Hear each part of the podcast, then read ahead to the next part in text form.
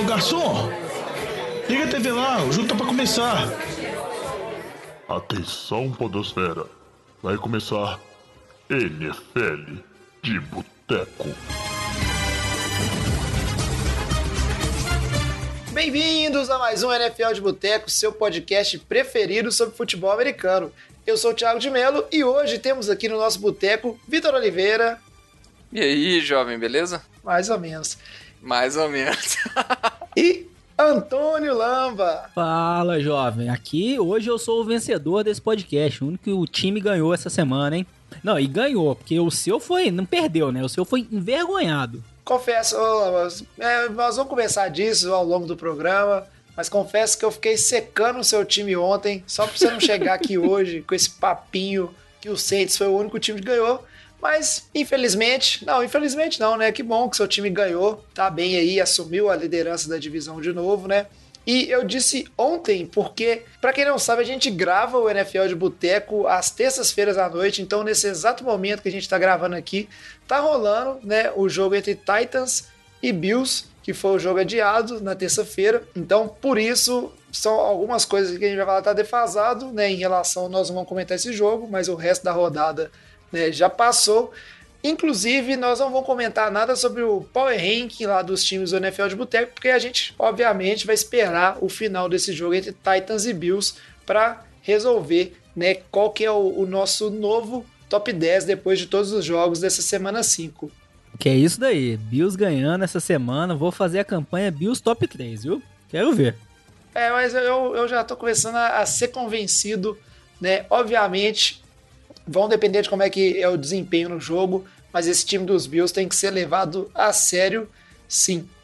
Né, o Power Rank vai sair só depois do programa, então, né, por questões de adiamento, mas um podcast que já vai ter saído quando você estiver escutando o NFL de Boteco é o Fantasy de Boteco, que é um podcast exclusivo sobre fantasy, cheio de dicas lá, que tá bem complexo jogar fantasy nessa temporada, né? O Vitinho e o Lamba fizeram lá o programa e bem sabe com essa questão de adiamento, questão de Covid, né? Tá uma temporada bem difícil, várias lesões importantes acontecendo, então não deixe de escutar para você pegar lá as dicas e conseguir bem nessa temporada de fantasy trazer o caneco para casa.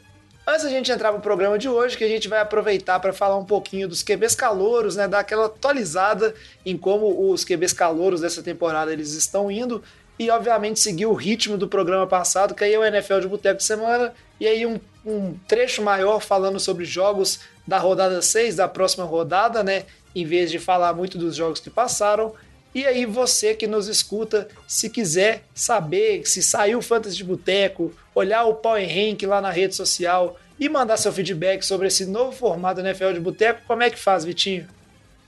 Manda, procura a gente lá no Instagram, no Twitter, no Facebook por arroba NFL de Boteco, Boteco com U, porque é o jeito correto de escrever, né, no Boteco. Ou então, se você quiser conversar com a gente, tirar sua dúvida, dar um feedback do programa, pode mandar também um e-mail pra gente no nfldeboteco.gmail.com que a gente vai responder, vai ser o maior prazer receber seu, seu e-mail. É isso aí. E como tem muita coisa pra gente falar nesse programa, não vamos perder tempo e vamos logo pro nosso giro de notícias. Breaking News. E para começar, né, já tá virando rotina aqui a gente tem que ir atualizando as notícias pelo que? Covid-19, pandemia e como a NFL está sendo afetada. E essa semana, né, assim como na semana anterior, a gente teve mais problemas, mais times sendo testados, mais times sendo monitorados para saber se alguns jogos iam acontecer ou não. E a gente acabou tendo um jogo adiado e para terça-feira, que é esse jogo que a gente comentou de fazer agora, né? E um jogo que foi adiado mais para frente da temporada, né, Vitinho? É isso aí. A gente teve essa questão de Buffalo e Tennessee, que a gente está vendo, tá vendo enquanto grava o programa aqui, é, nessa terça-feira. Isso aí de cara já impactou o Thursday Night Football da semana 6, que seria com o time de Buffalo também. É, então, esse jogo que seria Buffalo e Kansas City passou para o Monday Night Football é, para dar esse tempo de descanso para o time de Buffalo, obviamente. Mas além disso, a gente também teve o cancelar, o adiamento, né? Vamos falar assim, do jogo de New England e Denver, que seria na semana 5. Esses dois times contaram bye na semana 5 para eles, eles vão jogar na semana 6, e aí que começa a confusão de calendário, né? Porque Denver ia jogar contra Miami, é, New England estaria de bye, o Jets jogar contra o Chargers, aí o Chargers vai para bye, o Jets vai enfrentar Miami, então começa uma bagunça louca de calendário. O time mais afetado de calendário foi o Chargers, né?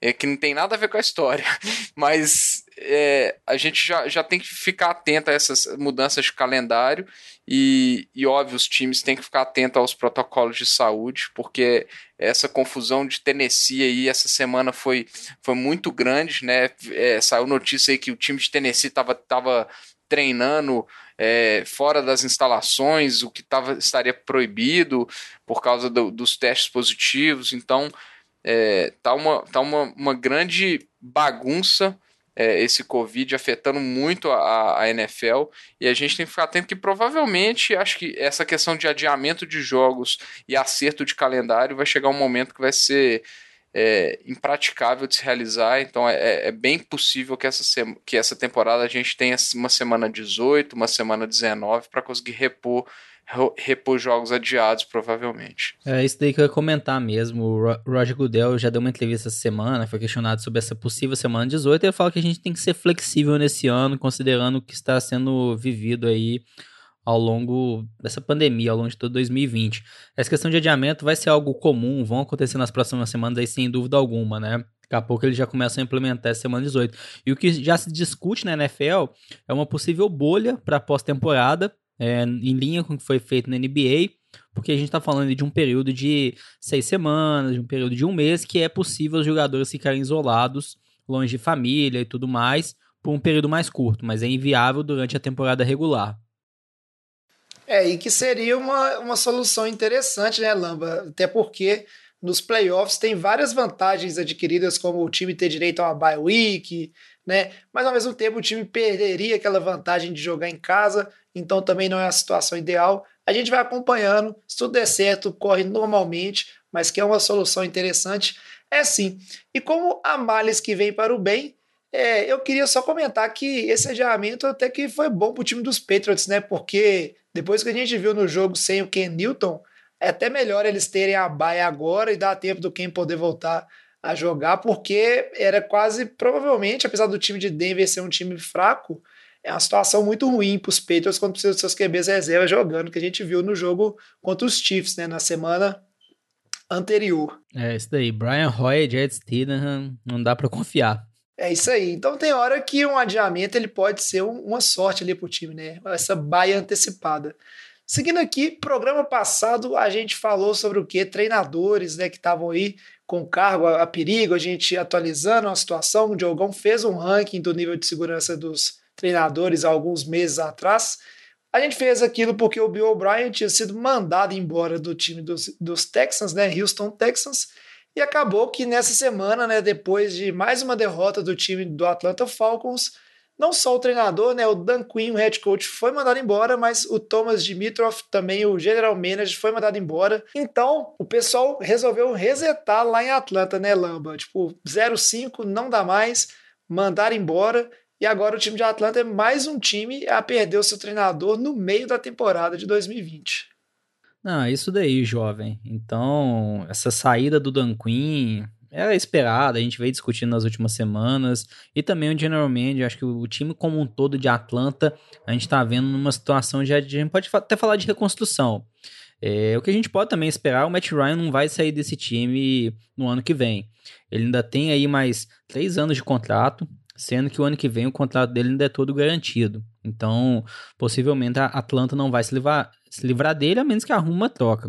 Não vejo isso como um cenário provável, porque é um quarterback que ainda tem tem um pouco de gasolina no tanque, né? Já tá com 35 anos de idade, mas dá para você aproveitar ele aí mais uma, algumas temporadas e depois pensar numa renovação até na posição de quarterback. Mas assim, essa defesa de Atlanta vem muito mal. O ataque sem o Julio Jones não tá impressionando mais, não tá assustando os adversários. Essa semana saiu atrás de Carolina nesse jogo, não conseguiu manter o pique, não pontuou tão bem E se a gente olha Carolina, não é um time ruim, acho que é um time que estava desvalorizado no início da temporada, porque a gente está vendo eles tendo um bom desempenho, tanto do ataque, o Bridgewater, um quarterback muito consistente, a defesa também tendo alguns bons jogos. Mas se esperava muito mais de Atlanta, não ganhar a divisão esse ano, com Saints, com Tampa lá, com Tom Brady, mas um desempenho melhor, né? Desde que Dan Quinn teve aquela derrota fatídica, né? Aquela diferença de 28 a 3 no Super Bowl, só vem campanhas ruins acumulando péssimos resultados e culminou no que já estava sendo esperado. E eu acho que mais, né, jovem? Acho que também não foram só as derrotas, né? Foram como as derrotas vieram, né? Acho que aquela derrota do Cowboys e, e, e para os Bears, aquelas duas é, já, já foram dois pregos no caixão do Dan Quinn, né? Acho que é, nenhum treinador pode aceitar, pode ter duas viradas tão absurdas assim. É, em sequência praticamente, né? O Atlanta tá realmente muito aquém do esperado e foi o que o, o, o dono disse, né? A ausência de vitórias com um time, um, um ataque desse, né? É, não, não podia estar tá performando é, igual veio nas últimas duas semanas, por exemplo, com 16 pontos, né? Por causa da ausência do Julio Jones. Isso aí, é, é de certa forma, é bem inaceitável do ponto de vista do, do, do plantel que tem Atlanta. É, e, e igual o Lamba falou, não é um, talvez não seja o momento exato de reconstrução e não era nem expectativa de reconstrução, né? Porque é, você vê, pois, trouxeram o Gurley, por exemplo, num contrato de um ano. Ninguém faz isso se, se você não tem alguma pretensão de, de, de disputar alguma coisa, né? É, então, é realmente um, um, um início de temporada bem aquém das expectativas da, da torcida, da, da imprensa e do, e do dono, com certeza. É isso aí. Tanto concordo com vocês que as declarações que eu vi lá, né, tanto do dono, o Arthur Blank, quanto o, o vice-presidente de operações do, do Falcons lá, que agora eu, eu não me lembro o nome, foram muito nesse sentido, assim, que ó, o time não está vencendo, mas o que a gente espera é a melhora nos resultados de imediato para essa temporada. Tipo, eles não enxergam realmente essa questão de ser um time que precisa de uma reconstrução. E é mais uma questão do, do corpo técnico, né? Que apesar de não só o histórico recente, esse início 05, mas as últimas duas temporadas também foram temporadas 7-9 para o time do Falcons. Então, é um time que já vem aí, né, é, sem ser vitorioso na temporada, já tem alguns anos. Então, mudança, tudo novo no time dos Falcons. E só para fechar esse assunto, queria saber de vocês: é mais um time que, assim como o time dos Texans, provavelmente a gente não vai ver ter um head coach nessa temporada, né? Provavelmente eles vão esperar e a temporada se desenvolver e pegar alguém, né, depois de algum outro time, quando a temporada acabar, né? Zero expectativa de ter alguma movimentação. Exatamente, na mesma linha que a gente falou, os prováveis candidatos a head coach hoje são aí coordenadores ofensivos, defensivos de times que estão brigando por vagas nos playoffs. Então, o cenário provável é que eles não vão querer entrar numa negociação no meio da temporada. Imagina, por exemplo, a, sei lá, o Josh McDaniels, o Patriots consegue uma vaga nos playoffs, mas já está comprometido com outro time. Isso eu acho que atrapalha muito internamente e tende a ser evitado mesmo esperar o time ser eliminado dos playoffs ou acabar a temporada. É isso aí. E agora, como não poderia faltar, normalmente todo programa tem essa parte das, das notícias de lesões, e na semana não foi diferente, mas em vez de começar pela notícia triste, vamos começar pela notícia boa, que foi aí né, o retorno de um lesionado, o retorno do Alex Smith, depois de dois anos aí afastado. Não foi bom para o time de Washington a situação que levou a ele ter que entrar em jogo, mas eu acho que, no geral, todo mundo que acompanha futebol americano ficou bem feliz, né, Vitinho, com, essa, com esse retorno do Alex Smith em campo, ver que ele entrar em campo, pelo menos, né, depois dessa lesão grave que ele teve. Eu sei que você é um cara que é, virou fã da história de recuperação dele aí, né? Foi bem bacana. Ah, com certeza, né? Acho que todo mundo tem que assistir o, o, o documentário aí sobre a recuperação do Alex Smith, porque Cara, a lesão que ele sofreu foi de outro planeta. A gente não tem. A, a lesão talvez, talvez não tenha sido absurda, mas as complicações envolvidas é, pós-cirurgia e todo, todo o trabalho de, de, de, recuperação de tecido foi, foi sensacional. E a recuperação dele também na parte de, é, de fisioterapia, de movimentação, é, é absurdo, né?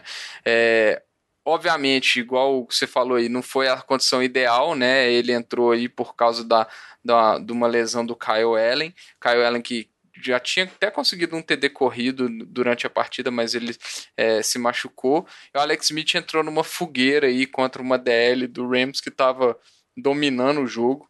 Né? O, o, ele mesmo foi sacado acho que sete vezes, né? A DL, o Aaron Donald teve quatro sacks na partida, o Reader teve outros três, então foi, foi uma, uma partida dominada aí pelo front, pelo front fora aí do, do, dos Rams. E ele acabou muito mal a partida, né? 9, 9 de 17 para 37 jardas, mas acho que só a, a presença dele em campo ali, depois de, de dois anos, né? Quase 700 dias fora, fora dos gramados aí, foi. Foi, foi bacana demais de, de ver. Acho que só a esposa dele deve ter ficado preocupada com, com tanto sexo, mas é, foi, foi bacana demais ver, ver essa, essa superação do Alex Smith nesse período todo desde, desde a lesão dele. É, com certeza dava uma preocupação quando o Aaron Donald chegava lá, mas ainda bem que correu tudo tranquilo com o Alex Smith. A gente não pode dizer o mesmo do QB do Dallas Cowboys, Dak Prescott, o, o, o QB que é um dos menos queridos pelo nosso Lamba, então vou chamar o Lamba para comentar né, o Dak Prescott que se lesionou no jogo entre Giants e Cowboys. Mais um jogo que, onde o Cowboys estava se complicando ali, né, contra um adversário fraco e acabou com essa lesão. O time de, de, Dallas ganhou, né, terminou 37 a 34 com a entrada ali do Andy Dalton, que veio dos Bengals, assumindo esse posto de backup. Interessante que o Dalton justamente veio para essa necessidade de Dallas de ter um backup. Eu acho que o time dos Cowboys só não pensava que precisariam de um, de um backup para o Derek Prescott numa situação tão grave, né, Lamba? Pensava que seria uma situação de uma lesão menor, alguma coisa assim, mas não, né? Dak Prescott se lesionou é, de maneira muito grave, né? Quebrou lá o tornozelo e tá fora da temporada. Inclusive já fez a cirurgia, disse que está tudo bem com ele, foi um sucesso. Não, exatamente. É assim um, um, lance muito triste, né? Acho que todo mundo que acompanha a NFL aí fica muito solidário ao Dak Prescott, por mais que a gente fale, ah, ele merecia ou não um contrato de 40 milhões. Acho que no momento desse não se avalia essa questão, né? Acho que é mais uma lesão muito séria, é, essa lesão séria no tornozelo dele. Fala que a cirurgia foi bem, como você comentou, mas tá fora do ano, tem que ver como que ele vai se recuperar. Não é uma lesão simples. Inicialmente até se falava assim, ah, lembra um pouco a lesão do Alex Smith, como foi séria e tal. Não acho que chega no mesmo nível. Mas é uma lesão que a gente vai ter que ver como que ele vai se comportar quando começar a voltar aos treinos, é, como que isso vai ou não afetar o movimento dele é, o posicionamento dele dentro do pocket, até a segurança dele também, e não sofreu uma nova lesão. E se a gente for ver, o Dak Prescott estava aí na franchise tag, então tinha um contrato só esse ano. Então vai ser até um caso curioso. O que, que vai acontecer para ele o ano que vem? Porque se Dallas dá uma nova franchise tag, o valor é maior ainda. Só que você vai estar tá dando um valor muito caro para um quarterback que vai estar tá voltando de uma lesão muito séria. Aí será que na free agency ele vai conseguir ter um bom mercado por conta de estar tá voltando dessa lesão? Então acho que vai ser uma história muito, assim, vamos até interessante a gente acompanhar ano que vem, como isso vai se desembolar por conta desse retorno dele. Ele não vai ter julgado um jogo para você saber se ele vai estar tá bem ou mal. Talvez um time vai ter que tomar um maior risco e já pagar um novo contrato para ele. É, em relação ao ataque de Dallas como um todo, time, minha perspectiva para a temporada, a gente pode falar que, considerando os backups na NFL, o Andy Dalton é um bom backup. É, dificilmente o Andy Dalton leva esse time para um Super Bowl, Talvez para os playoffs até possa levar por conta da divisão, e tem muito boas peças no ataque, recebedores, running back, mas eu não vejo passando muito de uma primeira rodada nos playoffs, não. É, e essa, essa situação aí do, do deck que você comentou, né? É um risco que se tem quando se joga pela franchise tag, né? Ele que recusou até algumas propostas de, de contrato. Eu acho que vai depender até muito de como é que vai desenrolar essa, essa temporada dos Cowboys, né? Como você disse bem aí, Lamba, eles têm chance de ir para os playoffs, porque a divisão tá, tá bem mal resolvida, né? E os times estão bem fracos. E isso pode colocar Dallas numa posição pior no draft. Mas se a temporada continua desandando assim, Dallas, por exemplo, nem se classifica para uns playoffs, um time do Eagles aí, o time do Vitinho, vem aí sorrateiro e conhece, consegue levar essa divisão novamente, o time do Eagles que eu acho que está até melhorando nas últimas rodadas. É, acaba que Dallas ainda vai estar numa posição mais capciosa para decidir em relação ao futuro do time com o Prescott, né? Dessa lesão e talvez procurar uma outra resposta para QB no draft. Então, é uma situação bem complicada, mas que a gente só torce para que ele se recupere bem e lá no futuro que a gente vai ver qual que é o caminho que o time dos Cowboys vai tentar seguir, né? E aí vale comentar, igual você falou, que o time de Dallas assumiu a liderança, apesar de estar 2-3 nessa liderança aí, né? Então, todos os times da, da NFC Leste com recorde negativo e o time do Vitinho que perdeu essa semana, mas num, num jogo muito difícil contra os Steelers, tá na cola aí, apesar de estar tá 1-3-1, né, Vitinho? É, a gente, é, esse pedaço aí do Eagles, a gente sabia que ia ser um, um pedaço difícil do calendário. É, mas falando aqui do, do, do deck, né? Óbvio, solidarizar também, né? Não é porque é, a gente é rival de divisão que a gente vai ficar torcendo contra. É ruim de ver qualquer jogador sofrendo uma lesão dessa, né? Todo, todo torcedor sabe o que é perder um QB. Eu posso falar aqui da, da lesão do, do doentes, mas que acabou dando certo, né? E eu acho que o backup, o, ter um backup bom na NFL é, às vezes, às vezes tem sua recompensa. Né? Eu posso, com certeza o time do, do, do dos Cowboys, o elenco do, dos Cowboys é o melhor elenco que o, que o, que o Andy Dalton já teve. É, então, assim, eu acho que não, não é uma temporada para jogar fora. Acho que não, não é por isso. Realmente, diminui as chances do time aí, mas é, ainda dá para ter uma esperança. E o Dalton entrou até bem no jogo, tudo bem que era contra o Giants, mas entrou bem, levou o time para para a campanha da vitória num field goal. É, mas, cara, é, é, ruim, né? É muito ruim você ver um QB de elite. É, o Lamba vai ficar louco! É, mas um QB de, que estava vindo muito bem na temporada, acho que isso, em termos de estatísticas, é ter uma lesão séria dessa. E eu acho sim, na, na off-season que vem, a, a questão do, do contrato de free agent ou uma, uma segunda tag vai ser uma das, das principais é, novelas da próxima season, mesmo o Jerry Jones falando que, que o compromisso deles com do Dallas Cowboys com o Dak Prescott não vai ser interrompido por causa da lesão. Acho que talvez não seja interrompido o compromisso, mas talvez vai ser uma outra estratégia, né? Em vez de, de, de se comprometer com, com um contrato a lá Mahomes, que, que pode ser que sim, pode ser que não, que, que Dallas estava cogitando, é, talvez uma, uma outra franchise tag num valor, na, sei lá, na casa dos 37, eu acredito que deve estar por aí, é, talvez faça sentido até para sentir como que vai estar o, o, o deck é, e para ele também vai fazer sentido, né? Ganhar 37 milhões depois sabendo do retorno de lesão. Então acho que talvez seja uma, uma, uma alternativa viável para as duas partes, mas a gente vai acabar vendo isso ao longo da próxima season, né? É isso aí. E agora chega de notícias. Vamos então para o nosso bloco temático, que hoje a gente vai falar dos QBs calouros da temporada 2020. Ô Fábio Júnior, traz aqui uma porçãozinha de batata frita e uma cerveja gelada para nós.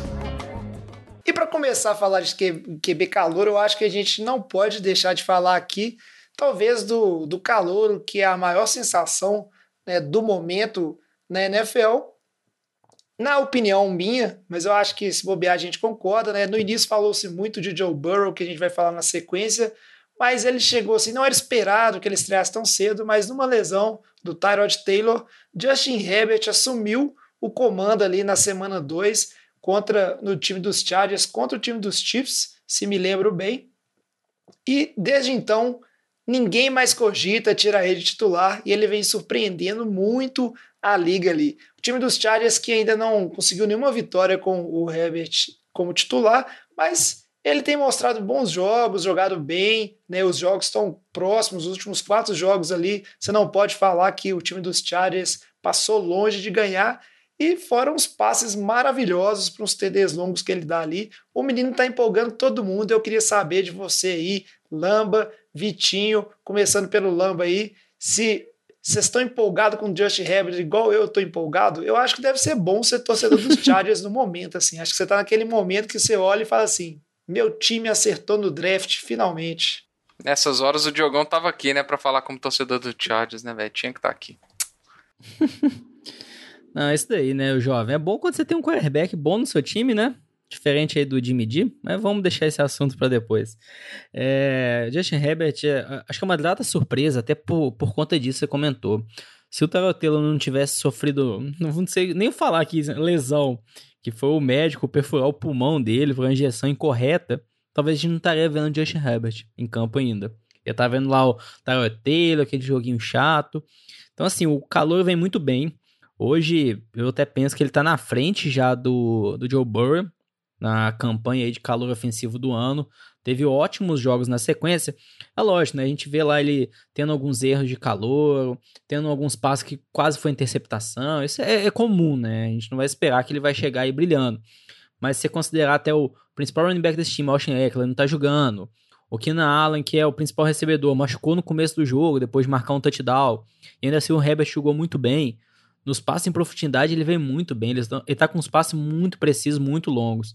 Então, é um início de carreira dele, de perspectiva dos torcedores do Chargers. Acho que assim, a gente pode até falar melhor impossível, né? Essa boa defesa do Saints que pressionou ele muito. Ele tomou 12 hits ao longo do jogo, ele foi pressionado o jogo inteiro. Ainda assim, ele conseguiu lançar aí para quatro touchdowns. E você, Vitinho, o que, que você tem achado do Justin Herbert aí até agora na temporada? Ah, é, eu acho que é impossível a gente não entrar no, na hype de Justin Herbert. É, o, o Lamba falou aí, né? Foi o primeiro QB calouro da história a fazer quatro TDs no primeiro Monday Night, né? Então, é, ele tá vindo muito bem, as big plays têm impressionado, né? A capacidade dele de movimentação no pocket é, e para sair do pocket também, ainda assim, movimento achando os seus recebedores, isso tem impressionado bastante todo mundo que tá vendo, né?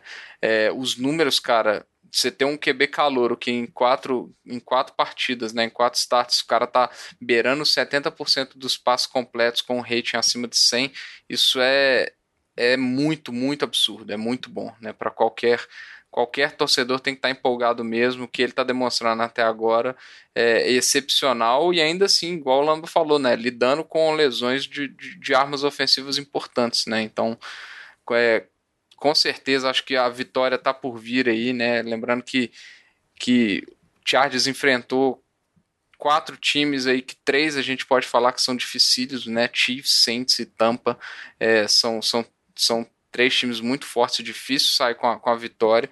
É, e ainda assim todas derrotas com uma pontuação, né? Igual, igual você comentou. Então é para tirar o chapéu mesmo é, para esse calor aí que tá indo muito bem. É, e até comentando essa semana, o Chargers estava na frente do placar contra o Saints, ganhando de 27 a 20, faltando menos de 4 minutos para acabar o jogo, que foi quando o Chargers fez o último touchdown. Então, se a gente pensar, a gente falar, ah, o Saints é um time, tá cambaleando ao longo desse ano, mas é um time favorito para ir para os playoffs, time de Super Bowl, e quase que o Chargers conseguiu uma vitória. E muito bem liderado pelo Calouro, que conseguiu aí marcar 27 pontos nessa defesa, que é uma boa defesa. Não é das melhores da NFL, mas uma defesa consistente, pode é, ser. É, eu queria falar aqui que eu tenho uma parcela de culpa grande nessa derrota do Chargers, porque a gente estava vendo o jogo, deu 20 a 3 Chargers, e aí eu já falei que o Lamba, que o jovem não ia ser o único a ter um time que ia sofrer a lavada essa semana, né? E aí eu acabei Gorou. com qualquer chance dos Chargers gorando aí. Então, eu hum. tenho uma parcela significativa aí. Agora, só fazer um comentário, um comentário desse jogo aí, que, que eu acho que a gente não podia deixar de comentar. É, do lado dos Saints, aí a gente teve uma situação curiosa aí que foi a suspensão do Michael Thomas, né, Lam? Você, como torcedor aí, acho que você vai ter mais propriedade para falar, mas eu fiquei bastante intrigado aí com, com, com a situação da suspensão do Michael Thomas por, por causa de uma, de uma briga que ele teve com, com o Gardner Johnson nos treinos, né? É, e eu acho assim, que bom que o, que o Saints saiu com a, com a vitória, né? Porque senão acho que isso daria muito mais pano para manga na mídia aí. Achei bem curioso aí suspendeu o, jogador na partida. A gente está vendo a dificuldade do Drew Brees com esse ataque aí e a ausência do Michael Thomas fazendo falta. É, mas o que, que você tem para dizer pra gente disso aí? Não, é, é, é, nessa linha de maturidade mesmo do jogador. É, ele não é um jogador aí que tá, né, calor, assinou um ótimo contrato, então a gente pode falar que ele tá precisando crescer na NFL em relação à maturidade. É, acho que é uma atitude, assim, deplorável.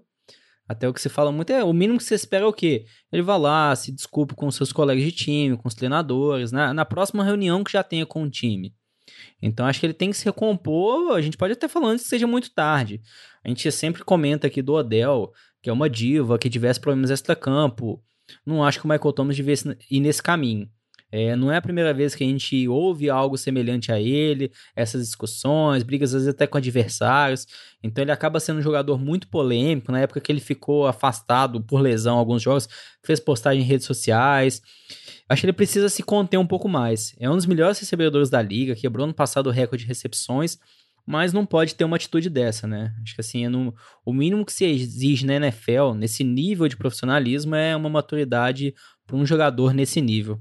Enquanto o pessoal dos Chargers está empolgado com o Josh Herbert, na sequência a gente tem que falar do QB, que foi o pick 1 desse draft, escolha dos Cincinnati Bengals, né? Joe Burrow, que apesar de nessa semana ter enfrentado o forte time dos Ravens ali e não ter conseguido fazer nada, né? Contra essa defesa dos Ravens, foi sacado também, acho que um punhado de vezes, se eu não me engano, foram sete sacks ali do time dos Ravens na partida. O Joe Burrow tem impressionado também e a, a, situação dele já é bem diferente do Herbert, né? Que tem um time de Cincinnati que, por mais que vocês falaram aí, tá sem algumas armas importantes, mas você tem lá o Hunter Henry, você tem o, o Keenan Allen, o Mike Williams, você tem um, um, grupo assim mais forte, né? Um time mais bem preparado de outras temporadas. Lá em Cincinnati a situação é diferente, mas o Burrow, eu acho que dentro do que você pode esperar, ele que já começou na primeira semana como o, o QB, né? Titular desse time dos Bengals, acho que dentro do que você pode esperar para um time dos Bengals, ele tem agradado, né? O que, que você acha, Vitinho? Eu acho que tem agradado sim. É... A gente tem visto dificuldades do, dos Bengals é, em, em, conseguir estabelecer um jogo terrestre, né? E, e a gente viu, o Joe Burrow estava numa sequência de, de, de três jogos com 300 jardas, né? Isso para um calor também é, é, é extraordinário e, e, teve essa partida contra a pesada e complicada defesa dos Ravens, né? É, que aí quebrou essa sequência do, do, do, do Burrow, mas acho que é uma situação normal que todo calor vai enfrentar, uma defesa muito complicada assim e não conseguir desenvolver o, o, o plano de jogo do time de forma alguma, né? Era para ter sido um, um, jogo a zero, um 27 a 0 e só não foi por causa de um field goal no, no último lance do jogo, né? Por, por parte dos Bengals, mas é, eu acho que não é motivo para desespero aí do torcedor do, dos Bengals, não. Ele é um bom, bom calouro, já mostrou uma excelente presença de pocket é, nessas, nessas partidas, então é, tem muito para se esperar, expectativa alta em cima do Burrow também. É, só complementar em relação ao Joe Burrow, uma estatística que eu vi em relação a ele jogando sob pressão e sem pressão. Então, o que foi esse, essa semana, né? Quando ele não estava sendo pressionado por blitz, ele completou aí quase 70% dos passes, teve um rating aí próximo de 90. Mas quando ele estava sob pressão, o rating dele caiu para 20. Foram os 7 sacks que ele sofreu, foram em blitz. E a mesma coisa que a gente está vendo ao longo da temporada. Ao longo da temporada, ele sofreu 22 sacks, que foram quando, todos quando ele estava sob pressão. E também em relação a, ao rating dele foi próximo, próximo de 20. E quando ele não estava sob pressão, um rating acima de 100. Então é um comportamento até esperado para a gente falar para um calor, mas até o que a gente pode esperar, considerando esses resultados da temporada, que a gente viu muito nesse jogo do Ravens, é cada vez vir mais pressão em cima do Joe Burrow, os times mandarem blitz, que é onde ele não está respondendo muito bem. Então acho que é o principal momento aí, o principal parte do jogo dele que ele precisa melhorar. É isso aí, Lamba. O Joe Burrow, inclusive, é, não sei se vocês viram, mas na, na entrevista dele depois dessa derrota do, contra o time dos Ravens, ele meio que se comprometeu publicamente a soltar a bola mais rápido e assumiu um pouco da culpa ali de falar que ele estava é, segurando muito a bola no pocket, demorando muito para fazer algumas leituras, né? E meio que ele assumiu a responsabilidade, mostrando aí um pouco de liderança também, falando que ele tem que soltar a bola mais rápido para né, diminuir essa quantidade de, de secs e inclusive melhorar a performance dele sob pressão, né? Que a gente sabe que a única forma do QB jogar bem quando ele está sendo pressionado é justamente ele bater a blitz procurando as leituras ali mais rápidas e soltando a bola rápido, né? Uma estatística sempre importante, o tempo médio do QB ali para soltar a bola depois que ele recebe o snap. E a gente vê que os grandes estão sempre ali na casa de dois segundos, entre dois e dois e meio segundos ali, para soltar essa bola. E agora para dar sequência, a gente tem que falar do último QB calouro. Último assim não, né? Mas um que é relevante, foi pego lá em cima também, né? Pelo Miami Dolphins. O Tua Tagovailoa, que tá na pauta acho que só para me zoar, porque não nem entrou em campo ainda, né? Não jogou. Inclusive nessa partida medonha dos 49ers que perderam de 43 a 17 para os Dolphins, né? Muita gente ficou na esperança que o Tua talvez entrar no finalzinho lá, né? Miami já estava com 26 pontos de vantagem no placar, faltando menos de 5 minutos, mas ele acabou não entrando, né? Inclusive o Brian Flores, o head coach dos Dolphins, na entrevista coletiva perguntaram isso para ele, por que, que não colocou o Tua em campo e tal. E ele foi bem enfático em falar que o QB titular era o Fitzpatrick e que ele não via sentido nenhum em colocar o, o, o Tua naquela situação e que ele é o QB2 e com o tempo ele vai ter oportunidades de brigar por essa posição, quando conhecer melhor o sistema e tá mais acostumado, né? Então parece que a gente não vai ver o Tua tão cedo, né? E queria saber a opinião de vocês aí, Vitinho, nem, acho que nem precisa, né? O time de Miami está indo muito bem, obrigado, com o Fitzmagic, por enquanto, né? Por enquanto está o Fitzmagic, vamos esperar aí que não vire o Fitztragic em breve. É, o, a minha preocupação é exatamente essa irregularidade do, do, do, Fitz, do, do Fitzpatrick, né? E, e que gera uma dúvida, assim, de... Cara, qual que é a pretensão com, Fitz, com, com Fitzpatrick, né? Tem, tem alguma expectativa é, de playoff, de, de, de avançar? Porque senão fica com, a, com aquela impressão de estar tá sendo um tempo perdido, né? Podia estar tá desenvolvendo calor, a gente... A gente está vendo, por exemplo, o que aconteceu com o Justin Herbert num, numa situação de, entre aspas, azar, é, com, com sorte ali, azar do Tyrod Taylor, mais uma sorte é, do time, é, ter um desenvolvimento precoce aí, é, positivo do, do, do calor, e a gente fica aquela impressão se, se não poderia acontecer a mesma coisa com, com Tua, né? Então a, a, o que eu coloco aí na, na balança é só isso. Será que não é estar sendo tempo perdido aí no desenvolvimento do calouro?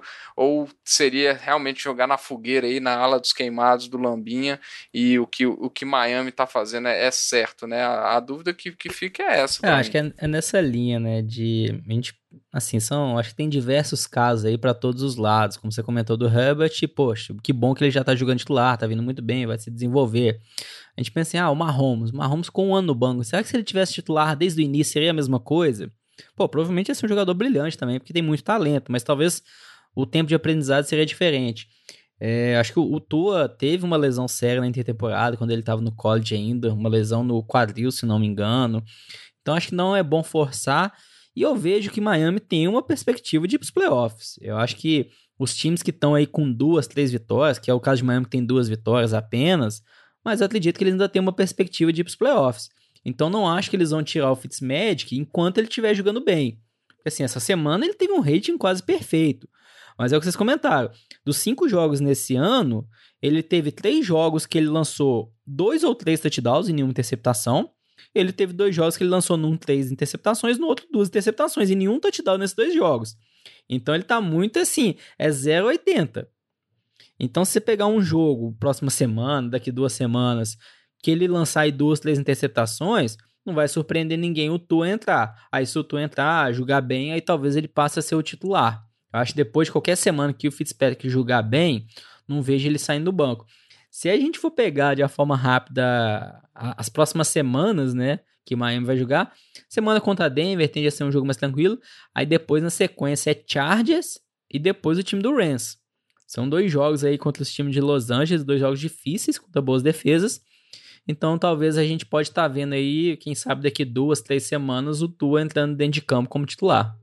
É, eu queria mesmo era ver um jogo de Herbert contra Tua Tango Bailoa nessa, nessa semana que você comentou. Mas é, a, a, o que eu falo é mais pelo, pelo histórico do Fitzpatrick. Né? A gente lembra da época dele com em Tampa Bay, né, que, que foi aquela loucura de alternância entre ele e James Winston, porque era uma semana Magic, a outra Tragic, era uma semana é, a lá Conor McGregor, né, depois de uma vitória contra o Saints para abrir temporada e depois duas semanas depois uma tragédia total. Então a gente sabe que isso é a característica do Fitzpatrick, né? A minha dúvida é se realmente existe essa expectativa. Eu não vejo Miami como time de playoffs, sabendo quem que tá lá na frente deles, na fala a verdade. É isso aí. Vamos acompanhar a situação de Miami. Quero saber, podemos seguir em frente ou vocês querem me zoar? O que, que a gente faz? Meu jovem, eu tô até com dó de zoar, porque assim, tinha expectativa do seu time, de medir voltando, Raheem Mostert voltando. Aí o time foi e tomou uma surra de Miami. Era, na teoria, um jogo para São Francisco dominar. Assim, Jimmy D foi bancado. Aí teve que ir lá o head coach Kyle Shanahan falar que ele foi bancado porque ele não estava se sentindo confortável. É porque ele estava muito mal, tinha lançado duas interceptações. É para não queimar mais o Jimmy D. Então, se chegar na situação que você pega seu QB titular e coloca o CJ Betard de titular, Ó, eu confesso, eu confesso, Lambo, confesso o seguinte. Eu tava lá no interior, na casa da minha sogra, lá na cidade de Pereirinhas, tomando muita cachaça e não vi essa tragédia. E fui, confesso que depois que eu fiquei sabendo o resultado, eu ainda esperei né, passar e fui ver o jogo só hoje, né? Ver lá o, tudo que aconteceu, vi até o compacto né? Fiquei lá, só que aí depois que o jogo passa eu já sou menos emotivo. Se eu tivesse visto na hora, eu confesso que eu ia ficar muito puto. Inclusive agradecer aí todos os ouvintes que mandaram imagens do Pete Carroll comemorando a vitória de Seattle lá no vestiário para mim nas redes sociais, né? Vocês são muito legais. Tô anotando o nome de todo mundo que tá aí fazendo bullying comigo. Mas eu confesso que não tem muito o que dizer não. Eu acho que realmente, independente de de dar volta ali de alguns jogadores importantes, o que a gente viu foi um time apático ali e principalmente com a forma como o Jimmy D jogou, ele deu zero chances desse ataque é, se manter no jogo e a defesa ficando muito tempo. E eu acho que até a confiança do time foi minando com aquilo. Você sabe quando você vê o time que as coisas estão dando errado e aí a defesa vai jogando mal, o ataque só foi piorando. Caio Shanahan passou esse pano aí mesmo de falar que ele não estava bem por conta da lesão, resolveu tirar para preservar mas a verdade é que foi uma, foi uma atuação assim muito feia, muito cheio de erros, e mesmo tirando os erros mais notáveis ali, né, as interceptações horrorosas que, que ele lançou, né, e as decisões erradas, ele ainda estava errando um passe atrás do outro. Tirando todos os passes dele, foi, ele foi bem. Isso, estava errando um passe atrás do outro, foi uma coisa bem, bem medonha aí, né? Que a gente quer esquecer.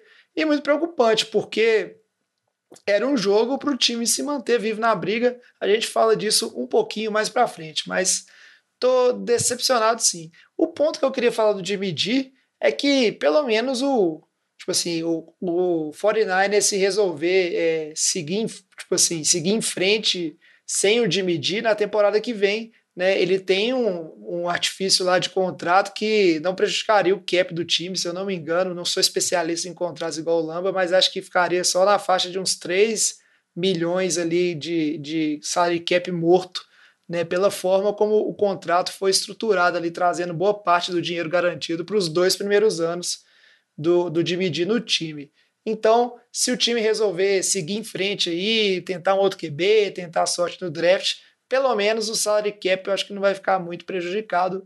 Vamos ver, né? Eu, eu gostaria que não, porque a gente falou aí do Chargers, que achou o Justin Herbert. É muito triste, né? O 49 estava assim antes de trazer o Jimmy G. Quando você está numa situação lá que é, você está procurando QB. E se essa for a situação do 49 agora, é bem triste, viu, Lamba? O Saints também, depois que o Drew Brees aposentar, você vai ver que tristeza que é isso. James Winston tá lá, vai assumir o legado de Drew Brees. Ele fez cirurgia, ele fez cirurgia no olho na temporada, vai parar de lançar interceptação. Esse ano, James Winston não lançou nenhuma interceptação ainda. É, mas também não jogou. Agora, chega de falar de QB Calouro, vamos seguir em frente aqui para falar do jogo NFL de Boteco da semana que a gente escolheu. E foi um jogo onde outro calouro, né, que estava aí lesionado sem entrar, mas esse menino receiver, Henry Huggs, se destacou bastante, né? Só dois catches, mais 118 jardas, um TD e na vitória impressionante dos Raiders que a gente conta para vocês agora. NFL de Boteco Game of the Week. Quem diria, hein? Las Vegas Raiders, mais uma vez surpreendendo. Lá atrás, quando esse time ganhou do Saints, nós pensamos, hum, será? Mas aí veio a sequência de duas derrotas E aí todo mundo apostando, né, achando que Chiefs ia levar tranquilo. Inclusive o Vitinho aí, né, que apostou no Chiefs no Survival. Ah, achei que era o super trunfo e me dei mal. É, achando que era a vitória garantida, mas não. Gastou o super trunfo perdeu. 40 a 32 pro time dos Raiders, vencendo esse time dos Chiefs, que eu queria até saber, assim, né? Nós vamos falar de algumas coisas dos jogos, mas queria saber aí, Lamba, aproveitar que, que você tava aí me zoando. É, esse time dos Chiefs, depois dessa derrota, isso foi um ponto fora da curva ou não? O time dos Chiefs é, não é perfeito igual a gente imagina. É, o, o, time, o time do Chiefs não é perfeito, acho que você definiu bem. É, mas o ponto-chave aqui foi em relação à defesa. É, a gente pode também falar que o Patrick Mahomes não teve dos seus melhores jogos. Assim, ah, lançou lá dois touchdowns, mas teve uma interceptação e um touchdown foi no finalzinho. Até a gente falar em garbage time. Então ele também não teve um bom jogo. O ataque como um todo do Chiefs não funcionou bem, o Mahomes não foi bem, o jogo corrido também não entrou bem, é, correram muito pouco com a bola, mas é porque também o Chiefs dominou muito o placar, né? Acho que esse é o ponto-chave se você quer vencer esses times que têm ataque super potente, como Seattle, como Chiefs, como Baltimore. Você tem que dominar o relógio. E foi isso que o time de Vegas fez. Eles tiveram aquela, o tempo de bola de 35 minutos e Kansas na ordem de 24 minutos. Então acho que esse aí foi o, grande diferencial. Vegas conseguiu manter a posse da bola, não deixou tanta bola no, no, na mão do Mahomes e também pontuou muito bem, foi muito eficiente, marcando aí no total acho que foram cinco touchdowns, certo? Não, foi só, só touchdowns, seis touchdowns. Então assim, conseguiu converter muito bem quando chegar na red zone. Teve esses passes longos aí, o Henry Huggs com apenas duas recepções no jogo, mas duas recepções muito longas. E acho que é muito mérito para o Derek Carr, que ele explorou muito bem essa secundária. A defesa do Chiefs veio para cima dele, tentando colocar muita blitz, mas ele explorou, queimou muito essa secundária nesses passes longos. Acho que a gente pode falar aí muito mérito do ataque mesmo, do Derek Carr, um jogo brilhante dele. Josh Jacobs também veio muito bem, mas acho que o maior mérito aí nesse jogo é pro Carr. E colocando esse time de Vegas na briga da divisão. Por mais que já tenha duas derrotas, não acho que ainda vai ganhar a divisão do time do Chiefs, mas se coloca aí como um forte candidato para os playoffs e mostrou que se precisar ganhar do atual campeão, eles conseguem. É, lembrando que esse time aí não ganhou só do, dos Chiefs, né? Já bateu o Saints também, que é um dos grandes contenders é, para o Super Bowl nessa temporada. É, então tá se mostrando um time bastante competitivo e que vai dar trabalho para grandes favoritos, né? É, só, só comentando aqui, né, Lamba? Foram três TDs do cara e dois do Josh Jacobs, então foram cinco TDs e dois field goals nessa partida, mas de qualquer forma, é, é, tem que ressaltar sim é, o que o Carr fez com a secundária do, do, dos Chiefs, né? Foram passes longos para o Aguilar, passes, passes para o Hugs, igual vocês comentaram. É, então tem que tirar o chapéu para esse, esse time aí, o, e o Joe Gruden tirando algumas boas partidas do Derek Carr que, que há algum tempo a gente não, não via, né? É, igual vocês falaram, o, o Chiefs até teve chance de, de talvez empatar o jogo no finalzinho, é, mas eu acho que o, o ponto de, de, virada do jogo foi, foi a interceptação do, do Mahomes, que acabou virando num, num, num TD do Josh Jacobs, e, e aí o Chiefs acabou, o, os Raiders acabaram dominando ainda mais o, o, o placar ali. Eu achei que aquele ponto ali ficou. E com a continuidade no domínio do relógio do, dos Raiders, ficou complicado para o Chiefs voltar, no, voltar no, na disputa de, dessa partida aí é realmente uma vitória incontestável, né? O time dos Raiders foi melhor no ataque, foi melhor na defesa, né? foi melhor no controle, no gerenciamento do jogo, como vocês bem falaram aí, né? Chegou a ficar 10 minutos a mais com a posse de bola no ataque do que o time dos Chiefs. Não dá nem para arrumar desculpa, né? E eu queria, só antes de falar isso aí, o time dos Raiders a gente segue observando, é um time que tem potencial. Deu para ver com a volta do calor aí que a gente mencionou do Ruggs, que é, ele traz uma, uma dimensão ali para o ataque que pode ter ajudado ou não. O Derek Carr, que inclusive deu entrevista falando que estava cansado de perder, ele que nunca tinha ganhado dos Chiefs né, no, no, no na casa dos Chiefs, no Arrowhead é, Stadium. Ele deu essa entrevista, muita gente até zoou, né? Tipo, mas não, cara, ele tava com sangue nos olhos e mostrou que tem potencial aí de dar passe em profundidade também, né? Não só ser o QB de que eles ficam falando que ele é o rei do, do check down lá, né? De, de ficar marcando aqueles check downs para dar um passe curto ali, né? Onde tá vindo a blitz e etc. Ah, acho que assim, só dar um destaque em relação ao Derek Carr na linha que você tá falando. O Derek Carr na temporada ele tá com rating aí acima de 115. Então tá tendo uma temporada assim excepcional. Se a gente lembrar também, no ano passado ele também teve uma temporada bem consistente. É, você considera que ele não tinha bons recebedores, que tá tendo aí com o Ruggs, outro calor também, o Brian Edwards, que ainda tá machucado, não voltou. Mas, poxa, ano passado ele também teve um rating acima de 100. Então, será que John Gruden Carr estão se acertando? Ele vai ser realmente esse QB da franquia? É, eu, conf, eu, confesso que assim, eu já tava quase jogando a toalha, não acho que ele era mais a resposta para esse time, mas ele tá mostrando o valor agora. É, na frente dele aí de rating esse ano, a gente tem só Russell Wilson, Aaron Rodgers e Josh Allen, que são três que estão na temporada brilhante. Então acho que a gente já começa a falar do Derek Carr, o mérito aí que ele tem para essas vitórias que o time de Vegas vem conseguindo. Não, e o que tem me revoltado é só que o, o Agalor não tá dropando bola lá. Não dropa não, Vitinho. Eu queria te perguntar isso mesmo. O menino ali tá pegando fogo. A culpa era do Carson Eu tô revoltado com isso. Tô revoltado. O Carson Wentz não sabe dar passe de direita. A bola chega, chega muito ruim de fazer o catch. Agora, antes de a gente seguir em frente, né, para falar dos jogos da semana 6, eu só queria fazer uma pergunta rapidinho. Pode ser pro Vitinho aí, e aí se o Lama quiser complementar depois, pode complementar. Em relação a esse ataque dos Chiefs, é, a gente viu o ataque dos Chiefs ele ter uma certa dificuldade aí em algum dos últimos jogos, né? Foi, teve dificuldade contra a defesa dos Chargers, contra a defesa dos Patriots, né? E agora contra a defesa do, dos Raiders, que não, não é tão boa, ou pelo menos não está tão bem classificada contra a defesa dos Chargers e do, a defesa do, do, de New England, né? Vocês acham que talvez os times também estão começando a, a, a, entender um sistema que funciona bem contra o time dos Chiefs?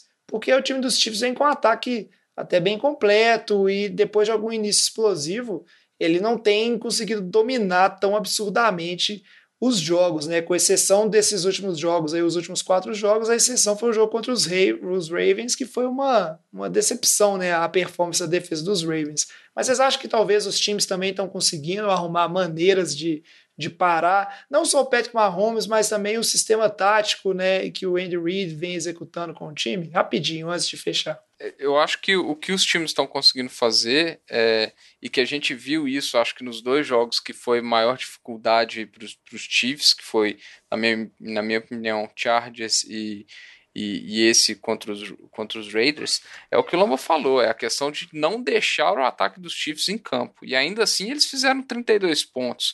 Então eu, eu não acho que é uma questão de conseguir. É, segurar o ataque do, dos Chiefs. Eu acho que não é, não é bem por aí. Porque eu acho que eles estão conseguindo produzir pontos e estão conseguindo arrancar vitórias. Mas eu acho que é limitar a atuação deles em campo e talvez é de, tentar deixar o ataque. É, como que a gente fala? É, desequilibrado, né? Porque o Mahomes lançou a bola 43 vezes e, e, e, e eles corri, e, o, e o Edwards Hiller, por exemplo, correu 10 vezes só com a bola. Então, pelo menos facilita você conseguir ler o, o ataque no sentido de qual vai ser a tomada de decisão deles. É, mas eu ainda acho que não é uma, uma certa dificuldade que está sendo imposta. Cara, uma defesa que tomar 32 pontos não é motivo de orgulho, não, na minha opinião.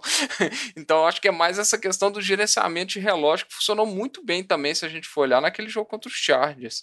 Né? Não, acho que é só complementar o que o Vitinho falou. O jogo contra o Chargers, o time do Chargers teve 39 minutos de posse de bola. É, nos outros jogos não foi isso, aí o Chiefs dominou ainda mais. Assim, Mahomes é Mahomes, cara. É um jogador surpreendente. O que ele faz dentro de campo. Ele tem cinco jogos aí e ele lançou a primeira interceptação dele na temporada foi agora só. E jogou contra o Chargers, jogou contra o Ravens, jogou contra o Patriots.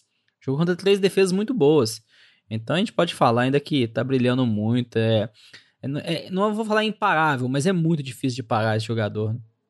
É isso aí. Agora chega de falar da semana que passou e vamos falar um pouquinho dos jogos da semana 6. Esse assunto é bom, hein? Merece mais uma cerveja. E aí, vamos fazer igual semana passada, então. Eu vou chamando aqui, a gente vai falar de alguns jogos que são relevantes, né? São mais importantes nessa semana, na nossa opinião, por um motivo ou por outro. Começar aí por você, Lamba. Fala aí um jogo que você acha que, que vai ser relevante, faz esse preview pra gente aí, por que, que a gente tem que ficar de olho, né? O que, que é importante, o que, que é interessante de observar. Não, um jogo aqui pra gente destacar sem dúvida alguma é o time do Chiefs, que a gente vinha falando agora, que vai jogar contra o time do Bills, né? O jogo que era para ser o Thursday Night, passou para para ser um Monday Night, então só na segunda-feira que a gente vai ver esse duelo do atual campeão, do MVP do Super Bowl, Patrick Mahomes, jogando aí com o time do Bills. Josh Allen vem tendo uma temporada muito boa. Então, acho que até Mahomes, depois dessa derrota, que o time vinha invicto, vai querer correr atrás, vai querer conseguir essa vitória. Ao mesmo tempo, o time do Bills, que a gente acompanhando aqui o jogo em tempo real, tá perdendo de 21 a 10 para o time do Titans. Então, o Bills, se quiser aí ter uma, uma semana de bye nos playoffs, que esse ano vão ser apenas uma vaga de bye, sem dúvida alguma tem que ganhar desse time do Chiefs. É, vencer a divisão tá mais encaminhado, mas para conseguir essa bye, essa vitória com o time do Chiefs é essencial para a gente não falar assim obrigatória. E é isso aí. E você acha que só para antes a gente seguir em frente desse jogo, né? Óbvio que a gente não tem o resultado ainda oficial, né? Igual você falou entre Titans e Bills para analisar, mas é, você falou uma coisa que eu só queria é, comentar. Você falou que a, divisão parece estar mais encaminhada. Você tem certeza disso? Eu não sei se o Vitinho concorda também. É, tá tranquila essa divisão para os Bills? Porque às vezes é uma sequência difícil que uma derrota aí contra Titans, mais uma derrota contra, contra Chiefs, pode colocar esse time numa situação complicada, não? Não, pode colocar numa situação complicada, mas se a gente pensar rápido na divisão, é, Jets tá, já tá eliminado é, de antemão, quando começou a temporada já estava eliminado. O time de Miami, a gente até comentou aí, é um time que tá melhorando, mas não é um time de playoffs um time tão forte. O time do Patriots vem bem, mas ainda tem muitas ressalvas com o time do Patriots. Estava muito no Kenilton, Kenilton, Kenilton. É, o Kenilton correndo tanto, forçando tanto, tem risco maior de lesão. Se ele sai, o time acaba. É, a defesa não está tão bem como ano passado. Então eu vejo o time do Patriots abaixo desse time do Bills, sim. Por mais que o Bills talvez tenha dois jogos seguidos, que perca os dois, mas já tem quatro vitórias nesse ano. O Patriots aí com jogos a menos, tem apenas duas vitórias. Então o Patriots tem que correr atrás do placar. É, eu vejo o time do Bills bem favorito nessa divisão mesmo. É, eu, eu, concordo que eu acho que o time do Bills está bem à frente e, e, e, é engraçado que a gente falava que o time do Bills tinha um, um, um ponto forte dos dois lados da bola, né? Tinha uma defesa muito consistente é, e o ataque o ataque em crescente. E a gente viu que hoje o time do, dos Bills é, é, é Josh Allen, Josh Allen, Josh Allen, porque a defesa não está correspondido. Eu acho que é um ponto que tem que, tem que se revisitar nesse time dos Bills, né? Igual o Lama falou, tomou 21 pontos no primeiro tempo de, de Tennessee enquanto a gente grava. É o que não era, não era esperado, né? O time do Bills tá, tem cedido muitos pontos. É, só que, por outro lado, eles têm um QB lá que tá jogando em nível de MVP. Né? E a gente tem visto que, que o ataque está tá produzindo em altíssimo nível. É, então eu acho, eu concordo com o Lama. Para mim, o Bills está bem à frente dessa divisão aí. Acho que é o franco favorito para levar essa divisão aí. É isso aí. Vitinho, aproveita então e dá sequência aí com mais um jogo que você acha que é importante.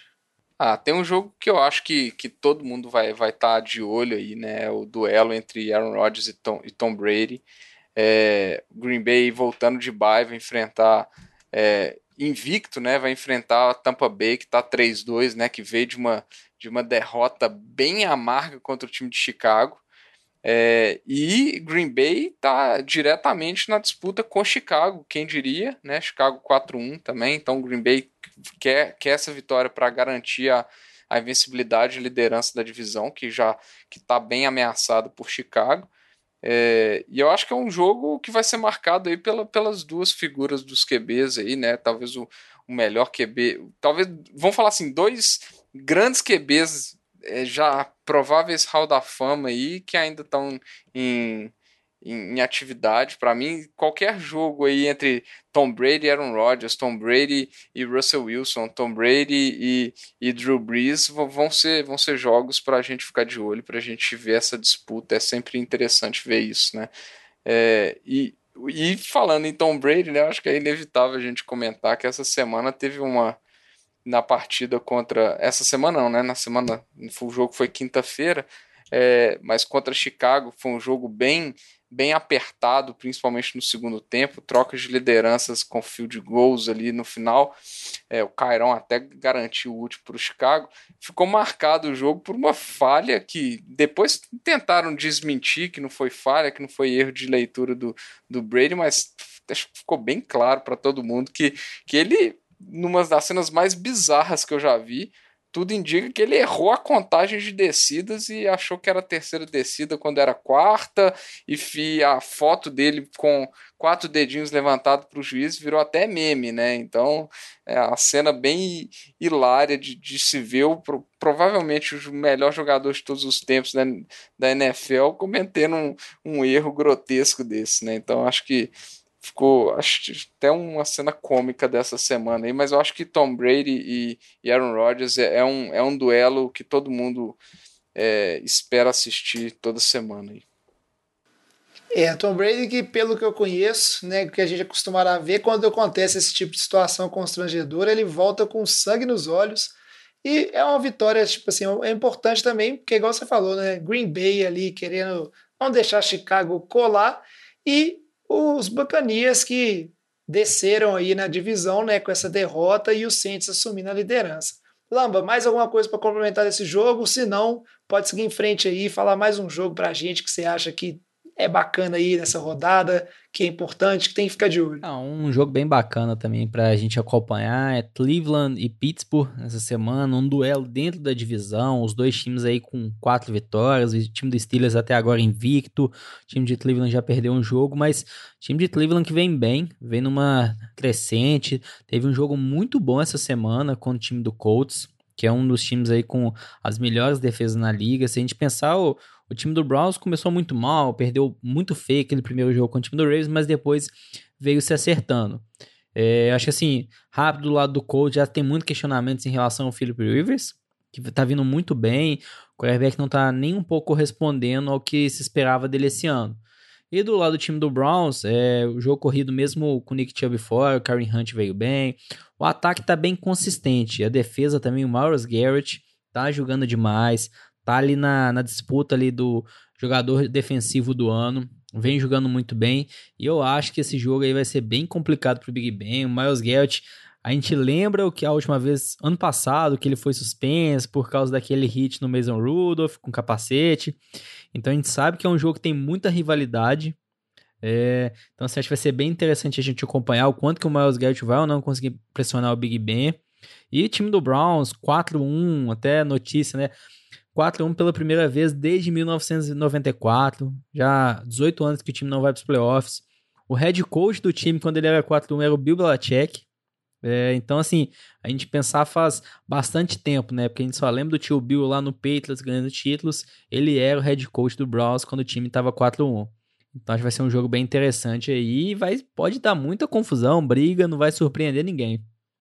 Inclu inclusive o time do, dos Browns já terminou um tempo, né? E depois voltou nessa época aí. Agora eu não, não tô lembrado. Foi antes de. No... É, teve mesmo aquela saída, verdade. Teve isso mesmo. Foi, que aí virou, mudou de cidade, virou, virou o que Baltimore, é hoje o, o Baltimore Ravens. E aí, eu não lembro direito o ano, não, mas é por aí, né? Faz muito tempo, mas eu imagino que os torcedores do, dos Browns. Vou dar um abraço aí pro Ferreirinha, o único torcedor dos Browns que eu conheço aí genuíno no Brasil. Se tiver mais torcedor aí, manda mensagem para a gente.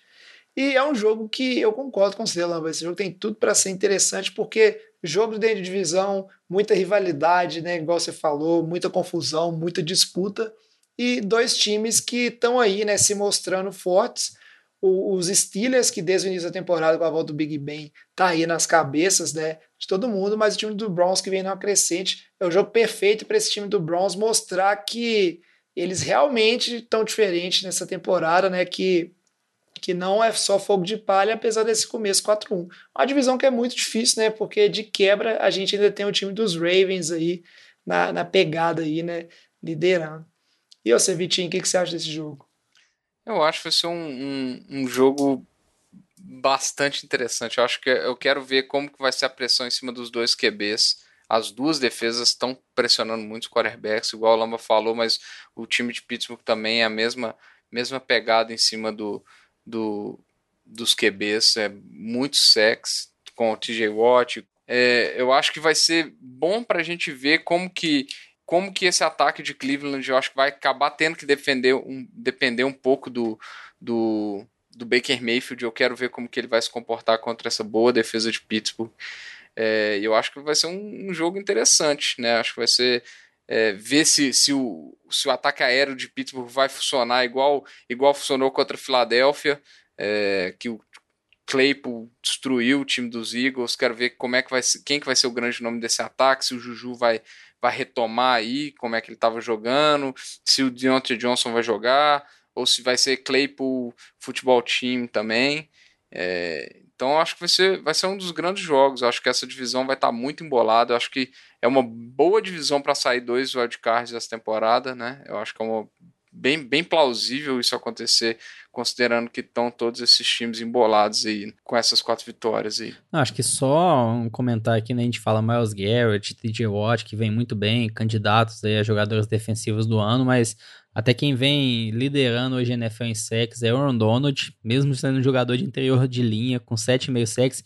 Tudo bem que foram quatro jogos só nesse sec aí contra o Washington, mas nessa semana ele pega o time de São Francisco, ele vai lá pegar o Jimmy G, vai engolir o Jimmy G. Então aí tô vendo Aaron Donald passando de 10 sacks nessa semana aí, 10 sacks no total da temporada.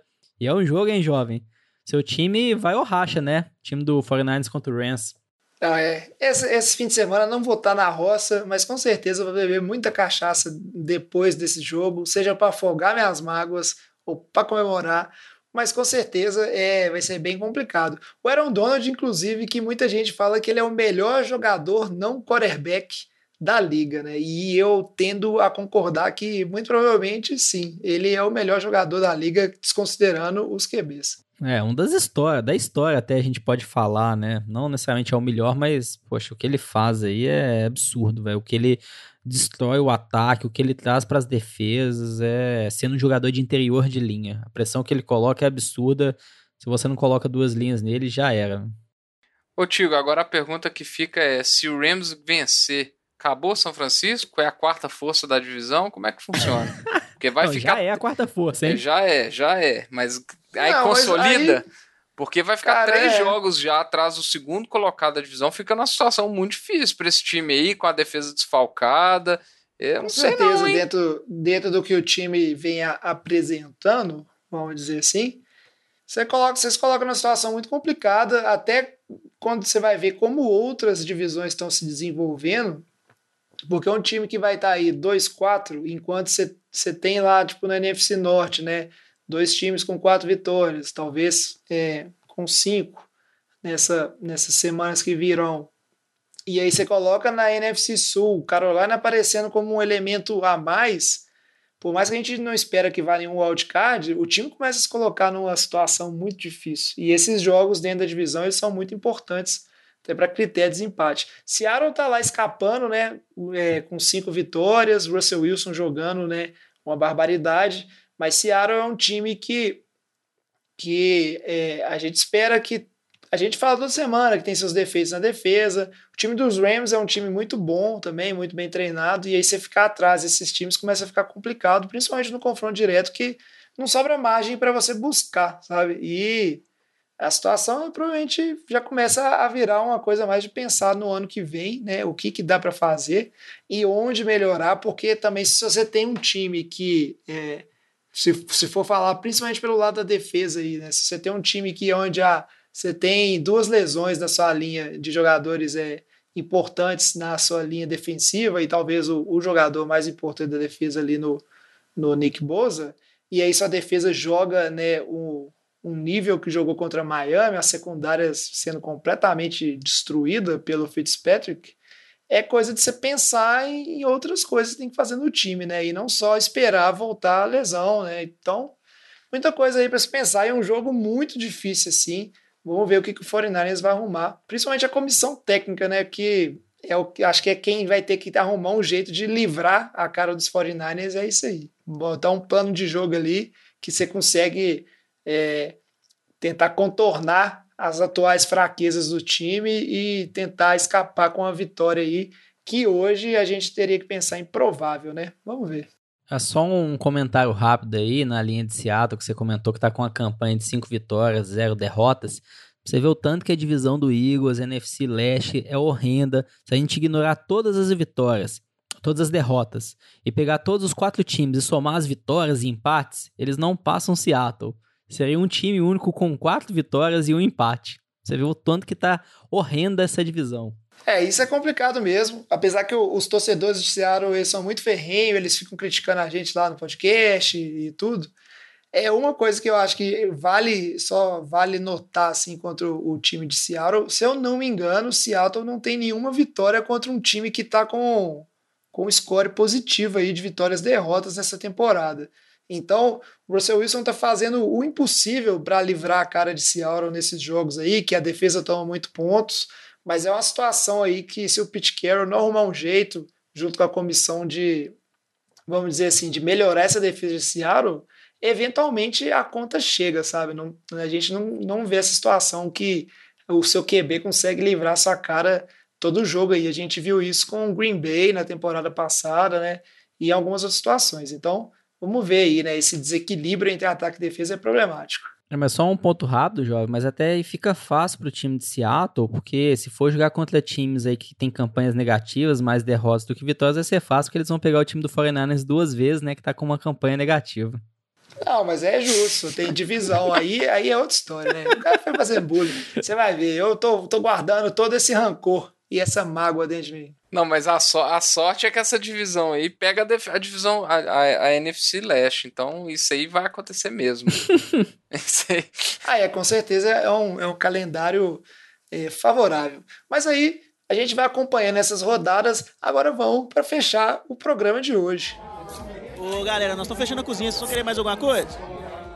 Mas é isso aí, para fechar o programa, rapidinho aqui, só passar o Survival, a gente comentou muito bem que o Vitinho, ele né, apostou no super trunfo e o Chiefs acabou deixando o Vitinho na mão. O outro que morreu nessa semana foi o Alex, que resolveu apostar no 49ers, nem eu tô apostando no 49ers, não sei para que, que ele fez isso.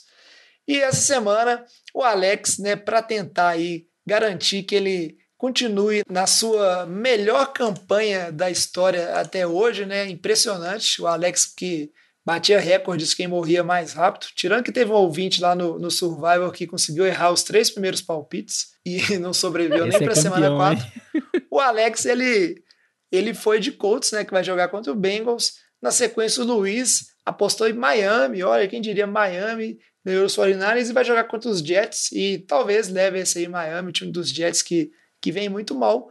E aí é a vez do Vitinho. Vitinho agora que tá aí com a corda no pescoço, né? Ah, eu tô com a corda no pescoço, mas cara, quem esperava o Chiefs perder em casa para os Raiders, né? Então, é, então foi um, um tanto quanto inesperada essa derrota aí, mas aí, como eu agora só tô com mais uma mera vida aqui, eu vou, vou ser obrigado a utilizar meu outro super trunfo, e aí vai ser, um, vai ser uma jogada estratégica, porque se eu perder, eu vou estar tá feliz, se eu ganhar, eu vou estar tá feliz. Então eu vou escolher o Ravens contra o Eagles. Então, se, se, se for derrota, eu já vou estar tá feliz com a vitória do Eagles. Então, tô, tô satisfeito. É vergonhoso o cara que aposta contra o próprio time. Jamais apostarei contra o 49ers, por mais que tá essa água de salsicha, igual o Luiz gosta de falar, nunca apostarei contra o meu time aqui nesse podcast.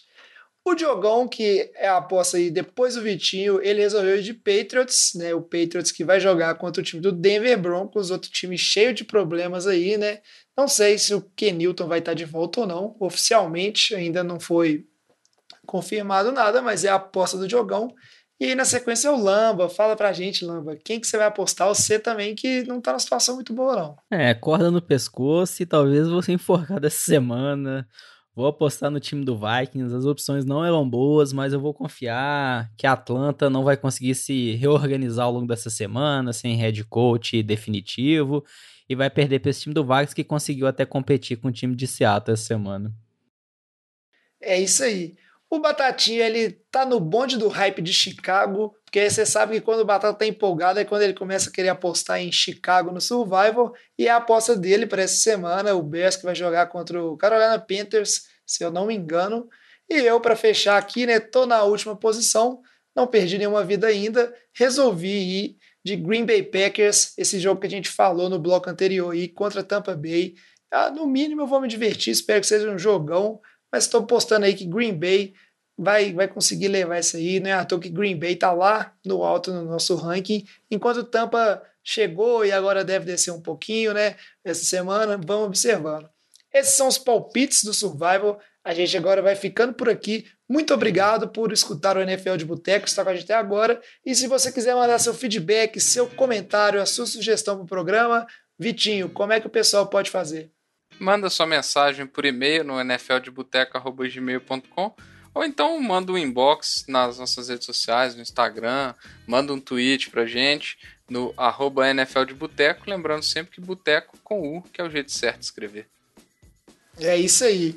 Então a gente vai ficando por aqui. Lamba, eu anotei tudo que você me fez sofrer nesse programa. Estarei guardando com rancor. Espera o Saints, o, o braço do Drew Reese cair do chão no meio do jogo, que eu vou aparecer aqui. Que tá aqui, tô com raiva. Os ouvintes também que ficam mandando aí imagem do Pete Carroll dançando e gritando, eu anoto de todo mundo, viu? Deixa Jovem, comigo. Não é apenas eu, tá vendo? Todo mundo te adora. Não é não, cara. É porque você não suporta o fato que o time D podia ser alguma coisa na vida. Mas o time D vai ser uma decepção, pelo visto. Mas é isso aí. Traz a saideira, fecha a conta, paga a régua. Paga a régua não, é, passa a régua. tô até perdendo a, a forma de falar aqui. Vou ter que beber uma cachaça, que agora eu tô com raiva. Que não vou dar conta de. Não vou dar conta de dormir, não, desse, desse jeito que eu tô aqui, não. Mas é isso aí. A gente vê essa semana 6 que tem tudo para ser muito boa. Vão torcer para não ter jogo adiado. E o NFL de Boteco fica por aqui. Até semana que vem. Valeu! Valeu!